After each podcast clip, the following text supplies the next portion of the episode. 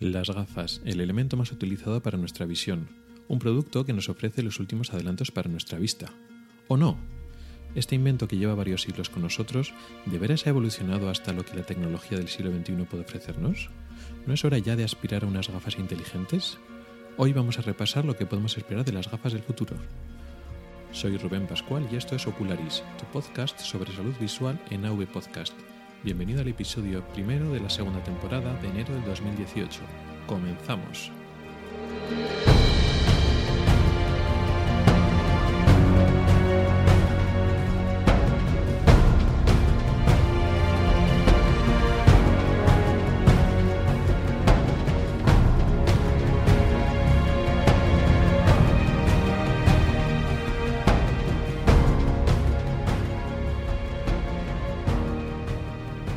Todos y feliz año nuevo.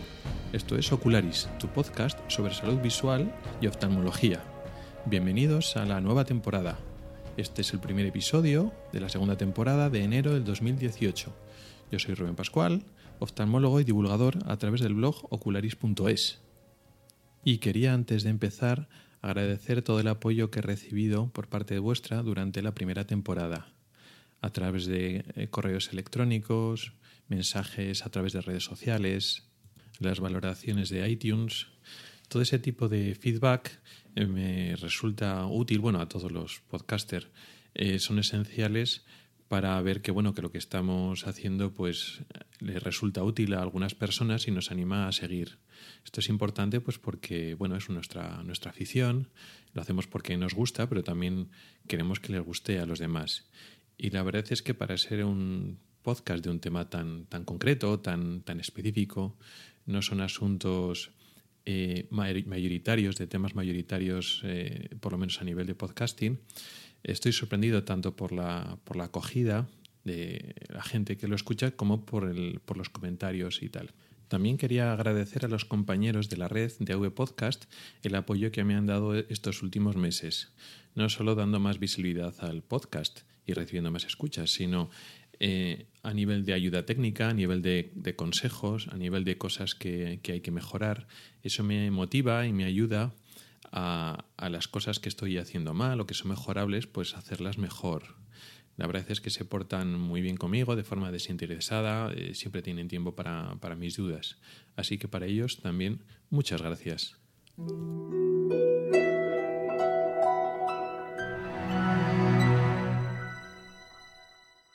Y sin más, vamos a comenzar con el tema de hoy, que lo he titulado Las gafas del futuro. Ya he hablado de las gafas en el podcast, de hecho en el capítulo 6 del, año pasado ya estoy hablando de, las gafas como tal, pero hoy no me voy a repetir, voy a hacer un poco un recorrido en el tiempo de este, de este dispositivo, de esta prótesis tan importante como son las gafas. Voy a hablar eh, levemente del, pasado y sobre todo me voy a centrar en el futuro. Algunas cosas que han limitado el desarrollo en la innovación de las gafas y lo que puede estar por venir en función de lo que conocemos y la tecnología actual. Es un episodio algo diferente del, de lo habitual. No estoy hablando de síntomas oculares ni de enfermedades, sino es una puesta, una mirada en el futuro desde la base, bueno, de los conocimientos que tenemos ahora, un poco más, desde unos conocimientos un poquito más técnicos, viendo lo que puede pasar en el futuro, que ya está hablando que tiene muy buena pinta.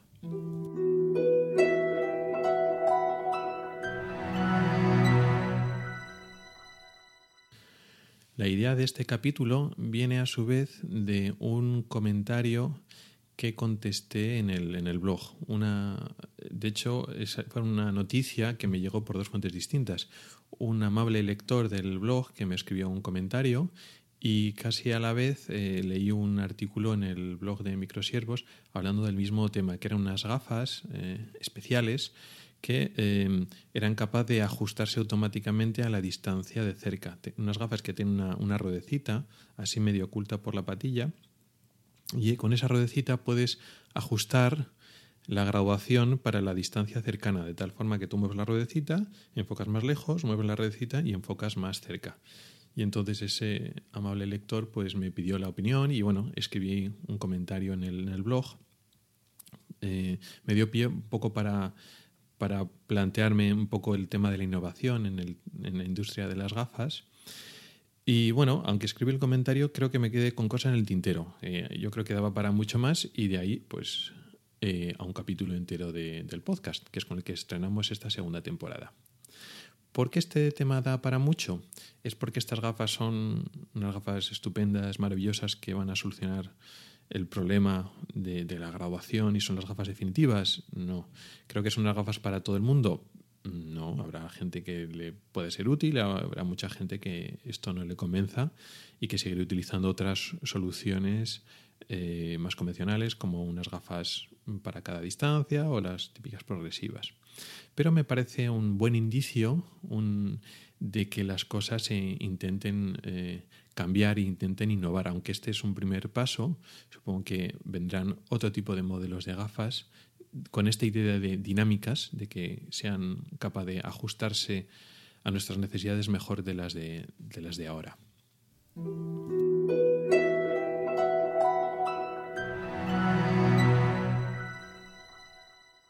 Pero empecemos por el principio. Los defectos de graduación o defectos de refracción es la causa más importante por la que el ser humano no ve bien. Está la miopía, la hipermetropía, el astigmatismo y la vista cansada. Eh, para solucionar estos cuatro problemas o la combinación de estos cuatro problemas, tenemos dispositivos mm, ópticos eh, que nos ayudan a, a ver bien. Hay tres modalidades con las que nosotros podemos compensar estos defectos, que son las gafas, las lentes de contacto o lentillas y la cirugía. De estas tres modalidades, la más antigua eh, son, las gafas. Y eh, cuando pensamos en el futuro, eh, no son pocos los que piensan que lo que va a tender a desaparecer son las gafas, que se van a desarrollar potencialmente en toda la cirugía, como en las lentillas, y las gafas van a quedar en un segundo plano y van a ir quedando obsoletas. Sin embargo, en el futuro, vamos a decir, inmediato o a medio plazo, no va a ser así. De estas tres modalidades, las gafas no son las que van a tender a desaparecer para nada. De las tres, ¿cuál es la que menos eh, evolución van a llevar o que va a tener más dificultades para mejorar en el futuro? Pues aunque a algunos les sorprendan, son las lentes de contacto, las lentillas. ¿Por qué? Porque las lentillas tienen problemas que no se están resolviendo ahora y no parece que hay una tecnología en el futuro inmediato que lo vaya a resolver. Las gafas eh, solucionan el problema de forma estable.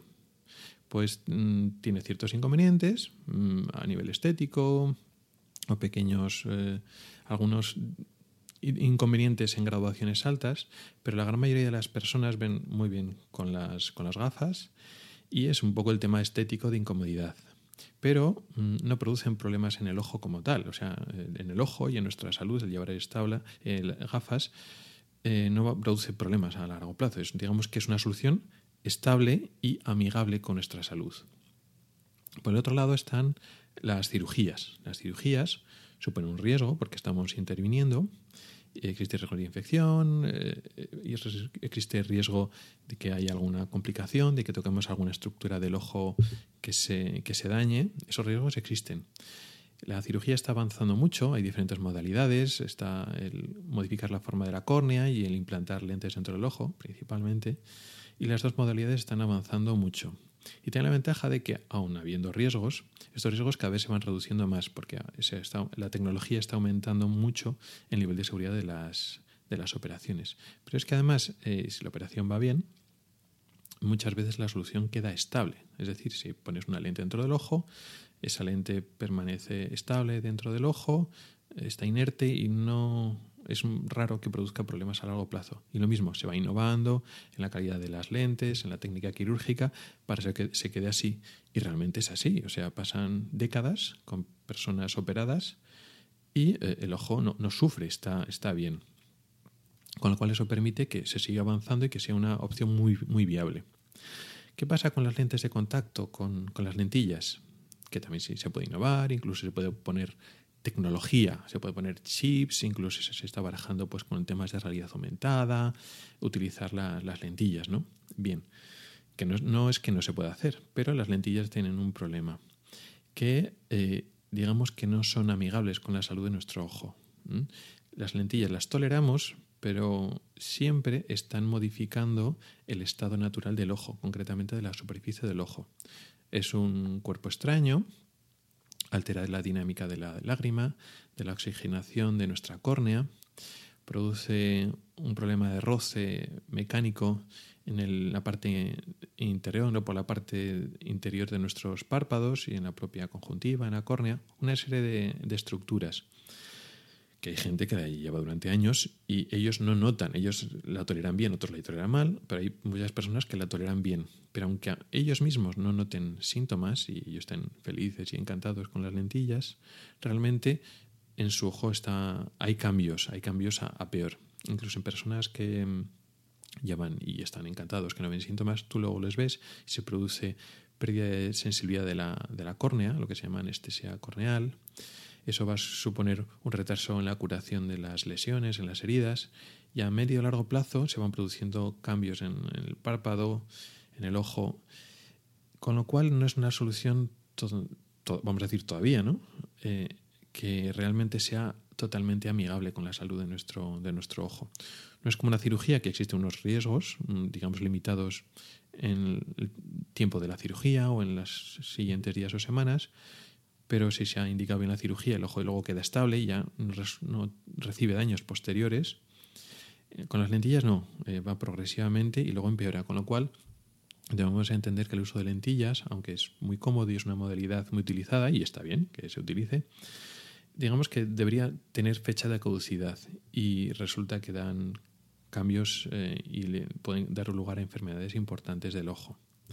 Con lo cual, eh, poner tecnología en un dispositivo que realmente no es muy amigable para la salud de nuestro ojo, pues parece que no es una buena idea. Tiene en cuenta que otras opciones, como las gafas y la operación, sí son mejores.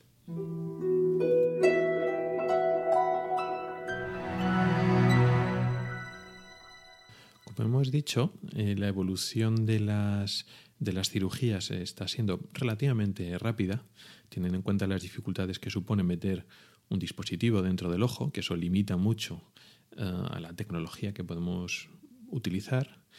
Eh, hay ciertos avances en lentes de contacto, no muchos, eh, pero hay ciertos avances en lentes de contacto. También tiene una importante dificultad porque son tiene que ser un, material pues que sea lo menos dañino posible para la superficie del ojo, o sea, se puede meter poquitas cosas ahí en una lentilla.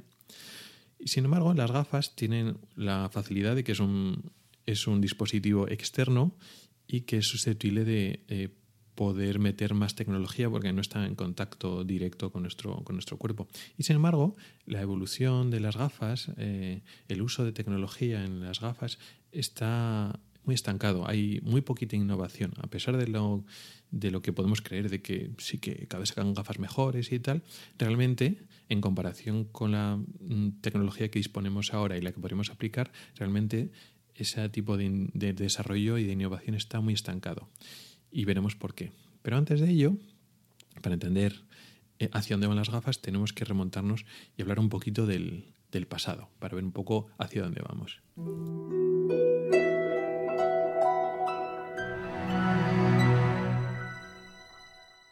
Y aquí va nuestra breve historia de las gafas. La primera referencia que tenemos de algo parecido a, unas gafas, de un dibujo de una persona viendo a través de unos, cristales, lo tenemos en el siglo V de Cristo en un jeroglífico egipcio, o sea que hace la tira de tiempo. Sin embargo, la primera referencia escrita es de más tarde.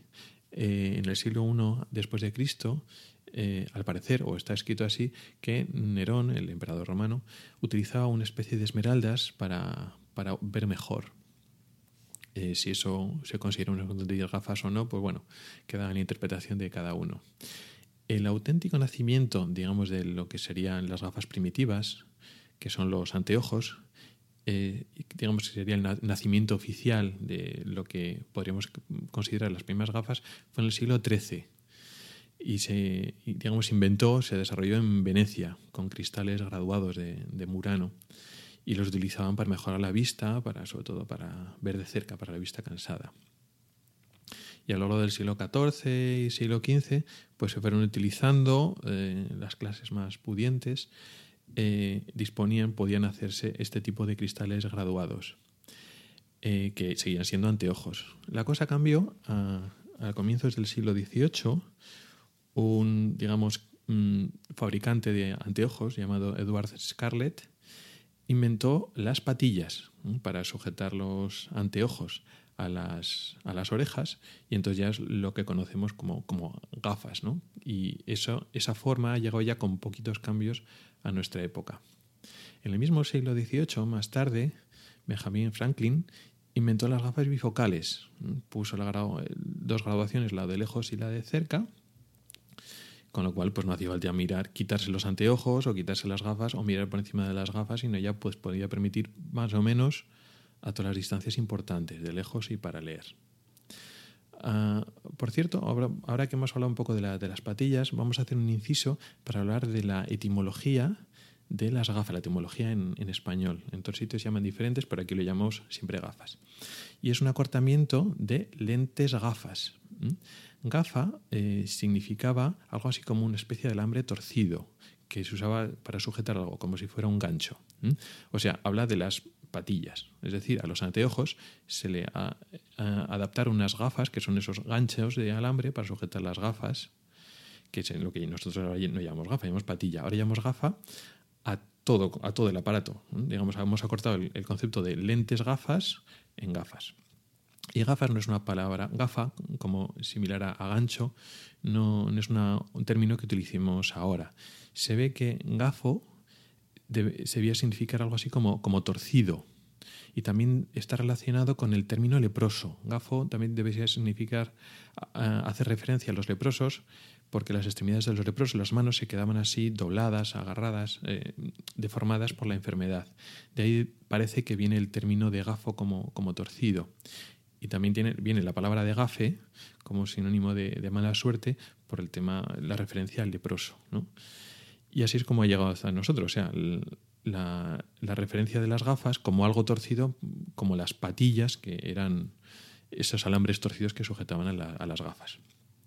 Pero bueno, dejando la etimología aparte, que bueno, me, pareció curiosa cuando, cuando la leí, eh, desde el siglo XVIII, que ya estaban utilizando las lentes bifocales, las gafas bifocales, hasta eh, nuestros días, tampoco hay grandes cambios realmente la única, la aportación más relevante a nivel puramente de, visión en el siglo XX son las progresivas, que digamos es un refinamiento de las bifocales del siglo XVIII.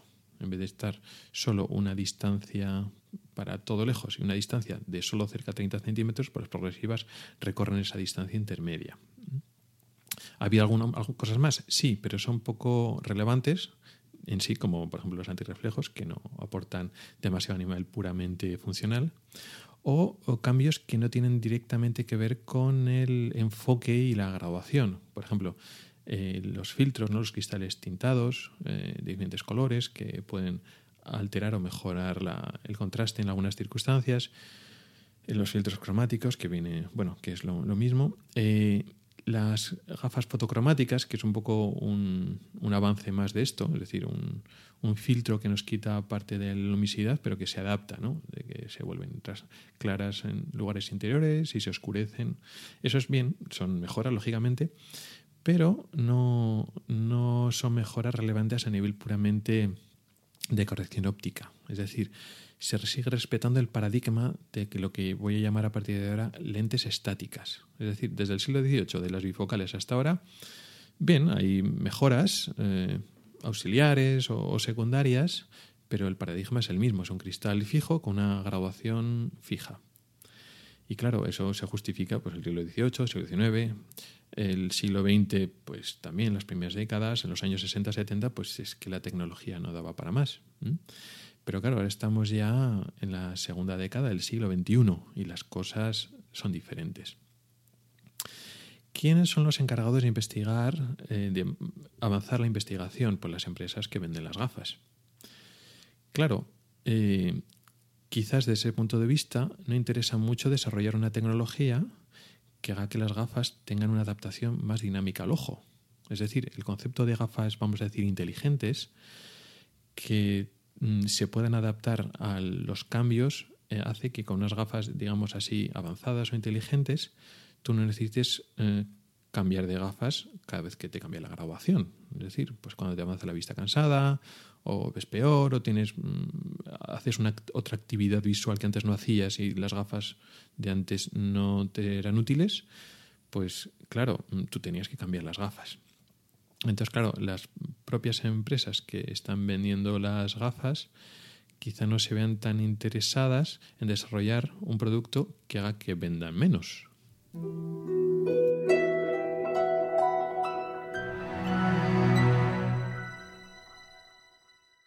Así que parece ser que la investigación hacia este sentido está un poco parada. No es que no haya nada, no, no, hay eh, honrosas excepciones. Un proyecto muy interesante es el que salió, o bueno, yo me enteré eh, en el 2008, hace, hace ya casi 10 años, un profesor de física jubilado de Oxford, llamado Josh Silver, sacó unas gafas autograduables. Eh, la propia gafa son, hay, son dos cristales o dos plásticos transparentes que dejan un hueco entre, entre medio donde se inyecta un gel con un sistema de inyección eh, y eh, cambia la distancia entre las dos lentes y ese propio gel con ese juego de, dos lentes para cada ojo consigue eh, cambiar dinámicamente la, graduación de tal forma que se puede autograduar pues inyectando el gel. Es una iniciativa personal de este, de este profesor, un poco con un interés sobre todo solidario. son gafas pueden parecer que son de, como un trasto muy grande, pero no, la verdad es que no son, no son tan, tan grandes, son relativamente, se le ven relativamente cómodas de llevar y sobre todo eh, está pensando en el ámbito de los países menos, menos favorecidos, en donde realmente eh, no hay eh, medios para implantar, digamos, las gafas tradicionales de los países desarrollados. Entonces, llevando ese tipo de gafas que son genéricas, pues eh, las personas se pueden graduar y adaptar eh, la graduación de esas gafas genéricas a lo que ellos necesitan.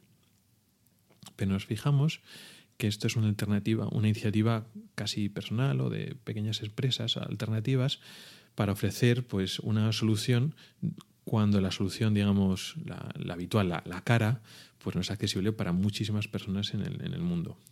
Entonces, existe tecnología lo que pasa es que eh, no hay iniciativa desde el punto de vista empresarial para, llevarlas, o por lo menos poca. Ahora, eh, últimamente se está moviendo un poquito más. De hecho, eh, estas gafas con la ruedecita, que es, la que ha dado lugar a, hacer este capítulo, es un ejemplo. ¿Es el mejor? ¿Es cómodo para todo el mundo? Pues probablemente no, pero ya solo por intentar que esto avance hacia un sentido de gafas más dinámicas ya, ya merece la pena.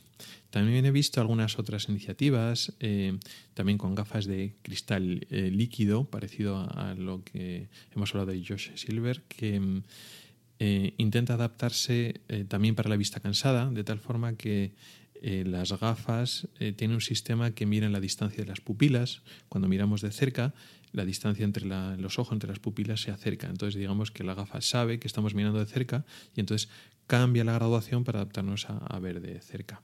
Las gafas pues, parece un prototipo, parece que no están realmente todavía vendiéndose, son un poco trastos, se ven un poco grandes, pero bueno, es como, como se empieza la, innovación. Pero da la sensación de que son, eh, pues eso, iniciativas marginales. Los pesos pesados de la, de la industria, las grandes empresas que realmente son los que venden, los que facturan, no parece que estén innovando hacia este sentido. O sea, el prototipo son gafas estáticas eh, con muchos extras y que tú estés contento cuando te las pones y tal, pero si en un año, dos años o cuando cambia tu graduación o, tienes otras necesidades, pues que pases por caja y te compres otras gafas, ¿no? Parece que van por ahí las cosas.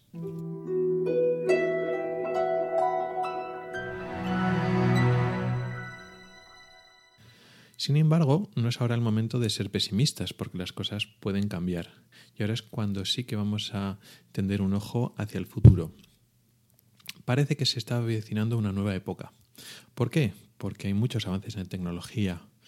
No podemos acusar a los eh, a las industrias de final del siglo XX, pues porque tampoco daba mucho para más. Eh, sin embargo, eh, durante estos últimos 10, 15, pero todos los últimos 10 años, la tecnología en, óptica y en visión ha avanzado mucho, pero por otros motivos. Tenemos tecnologías de visión y de física óptica ahora mismo de sobra para evolucionar y mejorar el concepto de gafas. ¿Cuáles? Eh, industrias que están interesadas en la realidad virtual, en la realidad aumentada, y necesitan un dispositivo para ofrecernos esto, que encajan bien el concepto de, gafas. No en el de lentillas, sino el de, gafas. Sí que las Google Glasses eh, hizo un tímido, una tímida entrada, que bueno, ahora ya es, un poco un proyecto abandonado, pero bueno, las cosas van por, parece que por, por ahí, por ese sentido. ¿De qué es lo que estoy hablando? De que puede ser de que grandes empresas, no de eh, industria de gafas, sino de tecnología e informática, como Apple, Google o Microsoft, pueden hacer en poco tiempo lo que pasó con el móvil hace 10 años, que la, tecnología del móvil pues se revolucionó por otros actores totalmente diferentes de los tradicionales.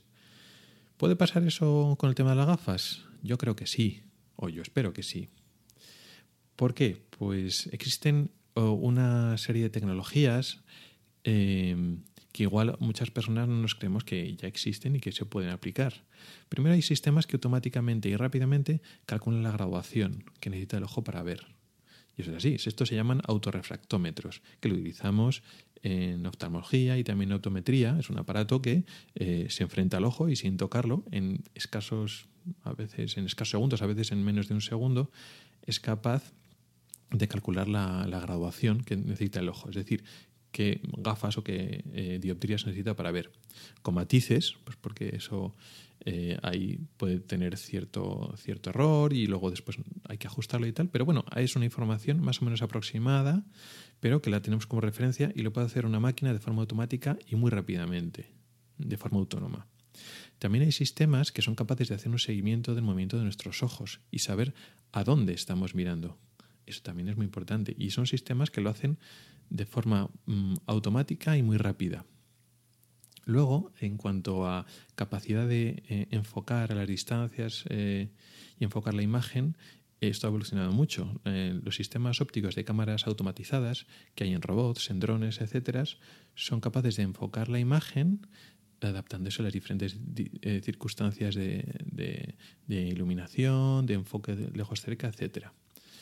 Por lo tanto, no cuesta tanto imaginar que se pueden desarrollar unas gafas que no tengan una graduación fija, que se pueden adaptar a nuestras, necesidades. Es capaz de, primero, leer a nuestro ojo, que es la graduación que necesita, saber a dónde estamos mirando, a qué distancia está lo que estamos mirando, y luego después eh, enfocarnos o ayudarnos a ver esa, la imagen que queremos ver de forma nítida. Puede sonar a ciencia ficción, pero como tal eso existe en dispositivos separados y igual en un volumen que ahora mismo no podemos meter en unas gafas, pero esa tecnología existe. Y todo se trata de unificarlo y, miniaturizarlo. Unas gafas así inteligentes, unas gafas dinámicas, acaba con el tema de las bifocales y progresivas. Porque tengamos una cosa clara, aunque realmente nos venden que sobre todo las progresivas son estupendas y maravillosas y tal, no es la mejor solución. Y eso lo sabe la gente, pues que a partir de los 45 o 50 años pues se ve la necesidad de utilizar gafas, una graduación para lejos y otra, y otra para cerca. Si las progresivas es más cómodo que no ver, y incluso para muchísima gente es más cómodo que andar quitándose y poniéndose las gafas, lógicamente. Pero lo de tener que mirar por una parte concreta del cristal para enfocarse, eh, esa parte es una parte pequeña de la lente, tienes que aprender a jugar con el cuello, no puedes mirar por los lados de la lente que la imagen llega desenfocada, pues no es lo más cómodo. Evidentemente a todo se acostumbra uno y esto es cuestión de adaptarse, pero usar gafas progresivas no te, no te devuelve eh, la facilidad para ver como cuando eres joven y no tienes vista cansada. Entonces, realmente nos gustaría y demandaríamos unas gafas que pudieras ver por toda la zona del cristal, no tuvieras tú manualmente que buscar por donde te ves. Tú mira donde quieres y automáticamente las gafas mm, te ofrecen la graduación que necesitas para donde estás mirando. Con lo cual, ese sí que tendría que ser el futuro de las gafas. Estoy hablando de la vista cansada, pero puedo hablar de otras graduaciones. Eh, simplemente, pues bueno, si te aumenta la graduación eh, o te va variando, pues no tienes obligatoriamente que cambiar las gafas, sino que las gafas se programan o se van adaptando a los cambios que necesitas. Pero es que hay más. Eh, ahora estamos pensando desde el punto de vista de una persona mm, sana, sin enfermedades de la vista, simplemente pues que necesita graduación, ¿no? La incomodidad que tenemos con las gafas estáticas actuales y unas gafas dinámicas, inteligentes, lo que nos podrían ofrecer. Y está muy bien. Pero donde hay una mejoría exponencial, brutal diría yo, en las, personas con, gafa, con baja visión. ¿Por qué? porque eh, las ayudas que hay con baja visión están incluso menos avanzadas, eh, son soluciones más estáticas y más, podríamos decir, torpes, incluso que las gafas normales. ¿Por qué? Vamos a suponer estas gafas inteligentes, pero dándole un paso más allá, dándole más herramientas para ayudar a las personas que tienen baja visión.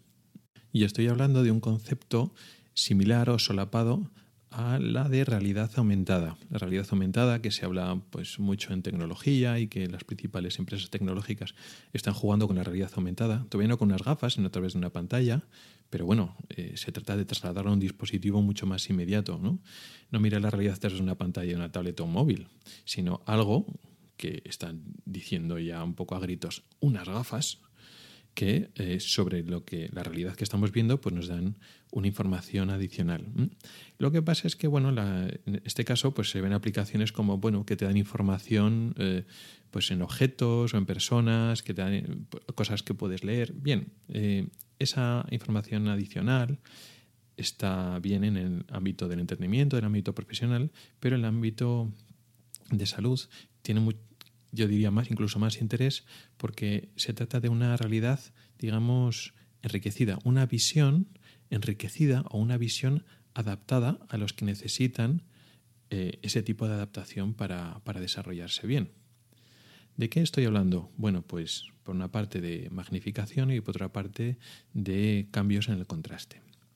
Una persona con baja visión eh, realmente ve, lo que pasa es que ve, ve poco para diferenciar caras, para leer, etcétera, si le pones el objeto suficientemente grande, pues lo ve. Pero claro, estamos hablando de ayudas mm, telescópicas o digamos sistemas de aumento muy fijos que claro en cuanto te lo pones pues pierdes campo visual tiene una distancia de enfoque muy muy concreta etcétera. Entonces es difícil ahora vamos a pensar el concepto de magnificación es decir como eh, los sistemas ópticos y cámaras que pueden hacer eh, zoomes eh, muy rápidos de una forma dinámica con una inteligencia artificial que aprende cuándo nos lo tiene que ofrecer, aprende de nosotros. Estos conceptos que podemos eh, oír en, en, podcasts tecnológicos, leyendo en blogs sobre tecnologías sobre el machine learning, la inteligencia artificial, que pueden hacer cosas increíbles, aquí es donde realmente eh, en este tipo de cosas, en el ámbito de, la salud, es donde veo los mayores avances. ¿Por qué?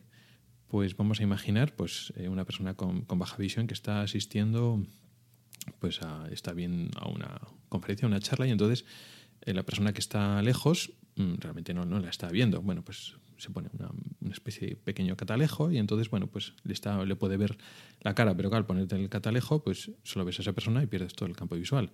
Eh, si miras alrededor, pues te tienes que quitar el catalejo, etcétera.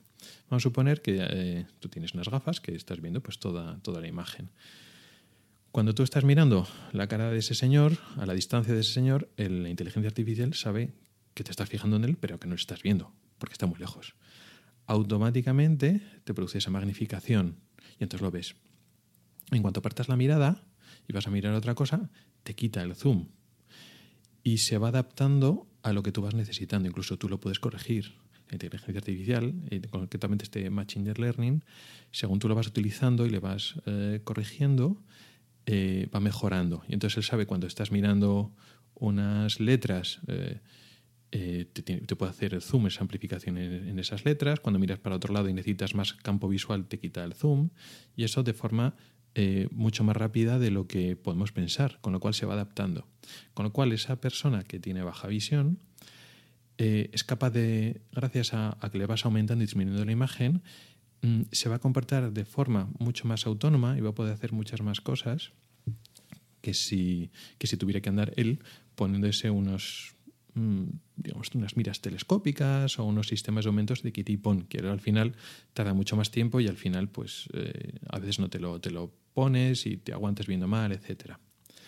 Y esto con los sistemas de magnificación, con los sistemas de aumento.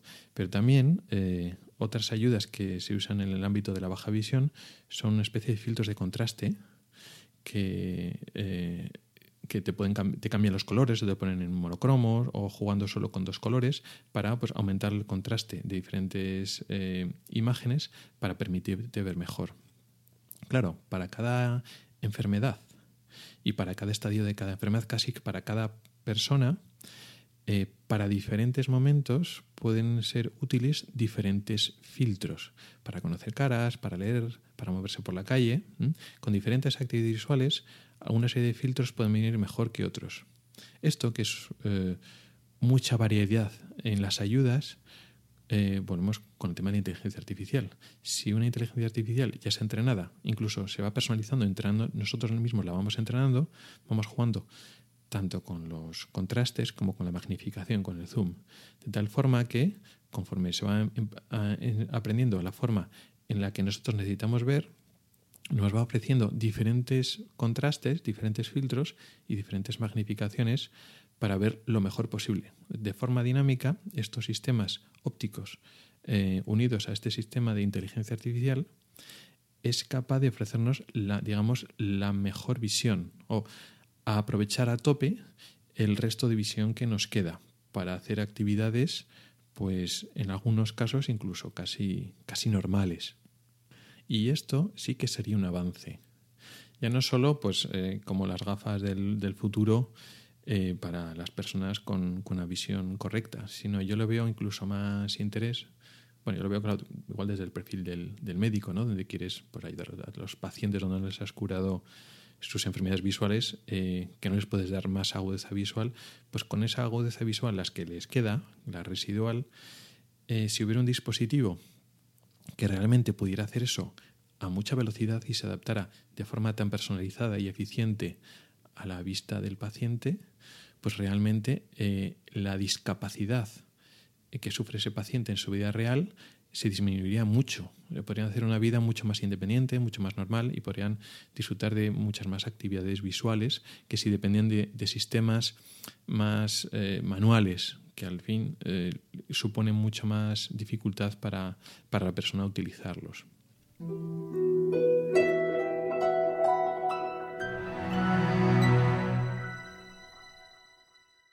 En conclusión, ¿serán las empresas eh, actuales que fabrican gafas las que le van a ver las orejas al lobo, se van a poner las pilas y van a innovar ellas?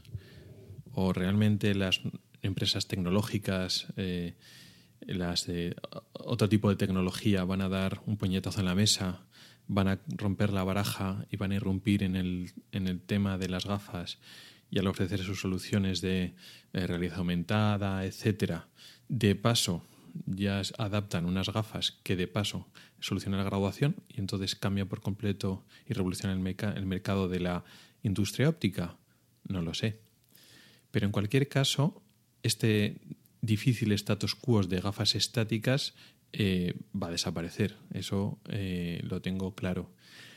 Y al final, de una manera o de otra, la innovación llegará.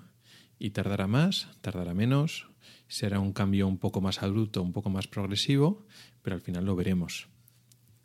Y yo, por lo menos, estoy ansioso en, que llegue ese futuro. A ver si tengo suerte y me llegan desde que yo empiece a necesitar esas gafas.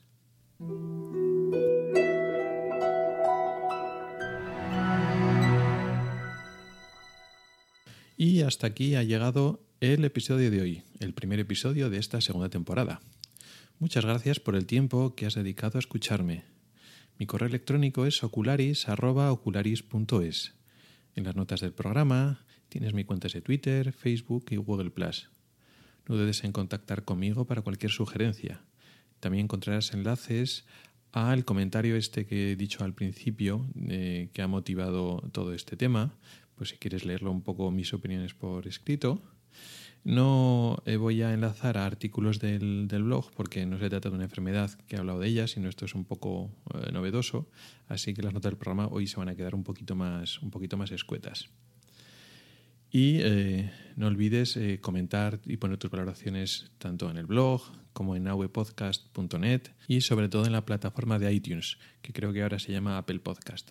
También puedes escribir, si son tus plataformas de preferencia, en ebooks y en Spreaker. Hasta el próximo episodio.